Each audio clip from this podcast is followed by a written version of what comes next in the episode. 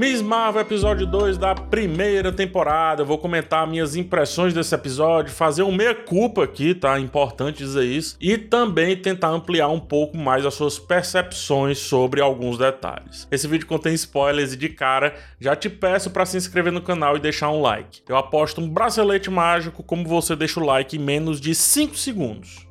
Valendo! Muito obrigado e vamos lá ao episódio com spoilers.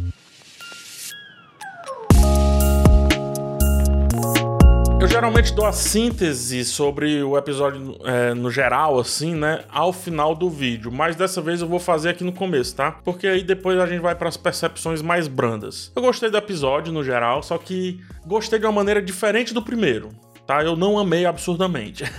eu entendo o que fizeram aqui e o que precisavam fazer. Todas as assinaturas apresentadas no primeiro episódio, né, no episódio de estreia, se repetiram, se mantiveram. Como, por exemplo, o grafismo, que é utilizado não só ao fundo, mas também se misturando com as cenas, mas principalmente ao fundo, né? E por aí vai.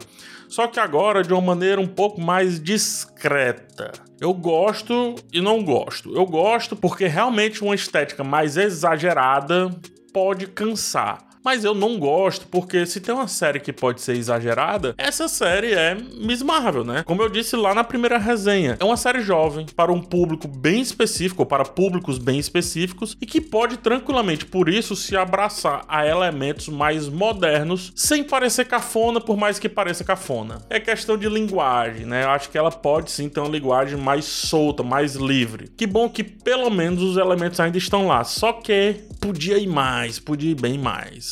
Em contrapartida, a montagem atrapalhou um pouco as boas soluções da fotografia. Se no episódio passado a maioria das cenas eram pouco cortadas, dando dinâmica e fluidez, dessa vez a montagem deixou o episódio um tanto quanto truncado, fazendo transições mais bruscas, como quem tenta fazer caber vários momentos em uma certa métrica. A cena da vez que mostra a Kamala Khan lutando, né, não foi bem construída, tá? A solução do garoto na torre é muito conveniente, com certeza é um dos pontos baixos ali do episódio. Isto posto, vamos ao que é bacana. Cameron aparece, né, como esse interesse amoroso para Kamala e traz consigo um tema muito particular da formação da Índia e do Paquistão enquanto países, enquanto nações. E aqui vai minha meia culpa, tá?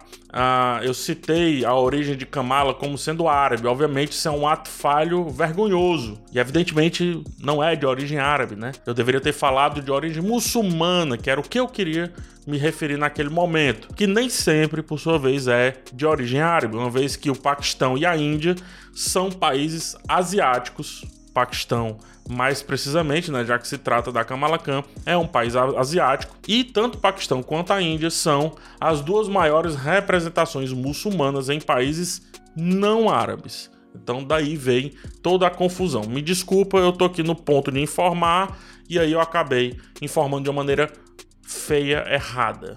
Peço perdão. Fica tanta correção, mas também vou aproveitar para linkar aqui que o Cameron, né, esse novo personagem, traz um conflito bem interessante. Quando os pais de Kamala conversam à mesa, falam em como foi difícil para os seus antepassados ter que ficar entre fogo cruzado durante a divisão de terras que se deu logo após a independência da região, que hoje é conhecida como Índia e Paquistão, e um pedacinho ali da China, mas um pedacinho, pedacinho mesmo, né? A guerra foi muito grande, foram muitos conflitos que houveram ali, muitos mortos, porque todos eram o mesmo povo, com macroculturas praticamente iguais, tendo que escolher entre novas regiões e novos principados. Fora isso, o conflito religioso também foi marcante porque ah, quase todo o Paquistão se tornou muçulmano e boa parte da Índia se tornou hindu, mesmo que ainda tenha muitos muçulmanos naquela região. Tanto que a Índia é o maior país não árabe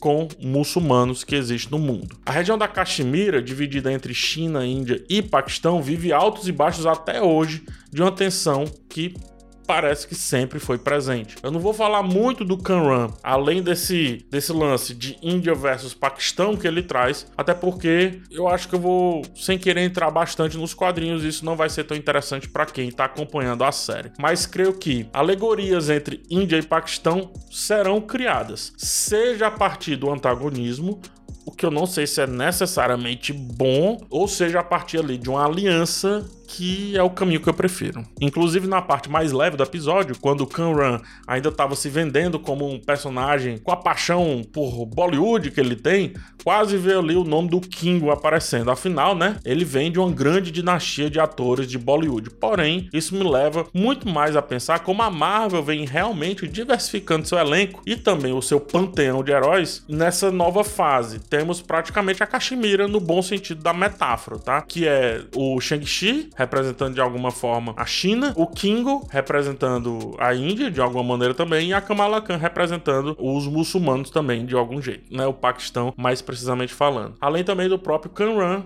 que vem representar a Índia aqui também, mas não sabemos se ele vai ser herói ou vilão ou nenhum dos dois. A Kamala apaixonada é só mais uma faceta super legal de uma atriz totalmente devota à sua personagem. A Iman Velani, né? Iman Velani é tão boa que mesmo com 19 anos, quando fez essa série, consegue fazer uma personagem de 16 anos que por sua vez parece ser mais nova ainda, principalmente se comparada a outras meninas que aparecem ali na série como um todo, sobretudo as patricinhas. Vimos também no episódio três detalhes que remetem muito bem ao quadrinho. O nariz da Kamala, quando fica brilhoso, resolve uma questão que eu trouxe lá no vídeo passado. Eu gosto muito dos poderes dela nos quadrinhos, porque quando ela se estica, nesse lance de se esticar e tal, é, ela também fica toda estabanada, representa muito as mudanças no corpo de um adolescente. Mudaram esteticamente como esse poder se manifesta sem problemas até então, e acho que agora resolveram que dá para abordar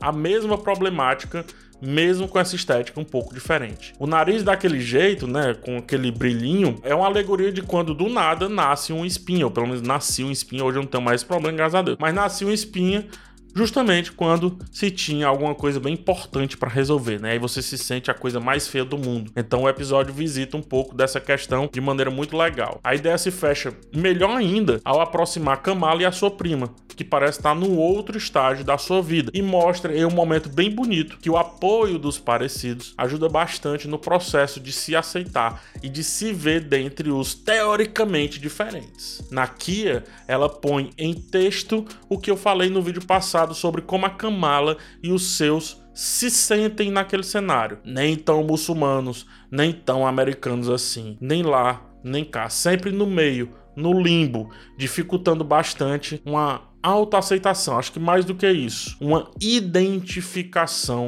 de si mesma. Outro detalhe, tá? A Marvel, quando fez a Kamala Khan, ela estava utilizando os inumanos nos quadrinhos para resolver a questão de que não poderia dar moral para os X-Men uma vez que os direitos dos filmes estavam ligados à Fox. Porém, Agora, né, os Inumanos tanto não fazem mais sentido, porque X-Men tá de volta pra Marvel, né, pra Disney mais especificamente, quanto no MCU esse negócio de Inumano flopou muito bonito. Ao mesmo tempo, trouxeram a ideia de que a Kamala tem algo dentro dela que faz com que esse bracelete emane ou manifeste o seu poder nos quadrinhos o poder dela vem do terrígeno, né? Que é uh, um, um, um, um, pó, que é um elemento espalhado depois de um embate dos inumanos contra o Thanos, que acorda todos os inumanos. Tanto que a cena da festa, que ela prova lá a bebida, né? A cena que ela sai dessa festa, é quando nos quadrinhos, é uma referência nos quadrinhos, quando ela descobre ali o seu poder. Mas como aqui foi falado que é algo do corpo dela, fica em aberto para tanto ela ter essa origem mais clássica, que eu acho que não faz mais tanto sentido pro atual momento da Marvel, como também uma origem mutante. Né? Então ela poderia ser aí, por que não, uma mutante. Assim como também poderia ser algo novo que fique no meio termo entre humano e mutante, ou que remeta aos Kree, aos Skrull ou algo parecido, que pode ser trabalhado exclusivamente pela Marvel para o MCU. Isso também, inclusive, pode ser usado a partir da ideia dos Eternos e pode ir também para outros personagens, como por exemplo o Shang-Chi já citado aqui, né, que também usa anéis do poder e etc. Por fim, o terceiro detalhe que vai muito forte nos quadrinhos: as críticas à rígida cultura muçulmana. Quando na mesquita ali, Kamala e a sua prima reclamam do sistema que separa homens e mulheres no momento da oração. É uma passagem bem interessante porque mostra como a mistura com outras culturas leva à óbvia modernização ou atualização ou refatoração do ser humano enquanto pessoa, né? Isso é é um papo bem antropológico, a gente pode passar horas falando sobre isso, mas a cena mostra duas jovens se entretendo com o celular, mais do que com a oração em si, ao mesmo tempo que mostra a Kamala e a sua prima questionando a situação. Ora, eu sei que isso não me pertence, tá? Esse papo não me pertence, mas se há uma separação e um distanciamento do sermão que estava acontecendo ali, é evidente que uma fofoca ou um smartphone vai ser muito mais interessante do que aquele momento no geral, pelo amor de Deus. O que nos leva à festa onde os vários grupinhos são formados, né? Nos quadrinhos, a Sana Manat, criadora da personagem, sempre trabalha esses assuntos que, por sua vez, são assuntos muito pessoais em como ela enxerga tanto a sua cultura quanto também a sua religião. Ora criticando, ora também valorizando e, e vivendo aí essa boa dubiedade daquele que, como eu já disse mil vezes, não tá nem lá, nem cá, nem no meio, nem para um outro, nem para lá.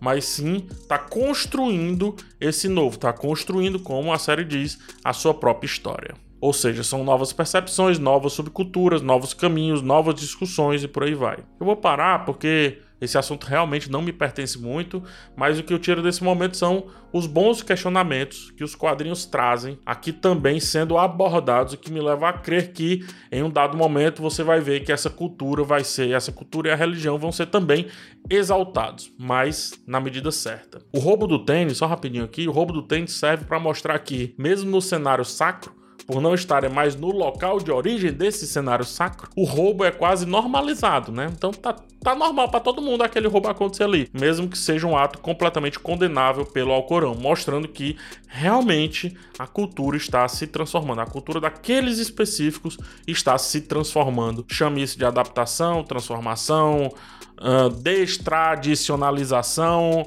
enfim, modernização, quer que seja. Para finalizar, o ponto mais alto do episódio são os diálogos curtos e certeiros, né? O que significa mais lá? Significa caramba, isso é, isso é engraçado, traz o choque cultural, é divertido, assim como também é bem divertido um eu e o Homem-Formiga somos encantadores e parecemos mais jovens do que somos, né? Então ela faz essa comparação com o Homem-Formiga, fazendo alusão à piada de que o Paul Rudd não parece ter os seus lá 50 anos e tantos. E isso também combina com a ideia que eu já falei que a Ayman Velani, né, a Iman Velani, realmente parece mais nova do que é quando está atuando ali como Kamala Khan. Fora isso, ver que a história já vai ter a sua trama central se desenrolando a partir de agora me anima bastante, porque semana que vem a gente chega na metade da temporada e simplesmente não temos mais tempo a perder, né? Então, que bom que a história já está acontecendo aqui de fato. Por hora é isso, gente. agora eu vou ouvir Bon Jovi, né?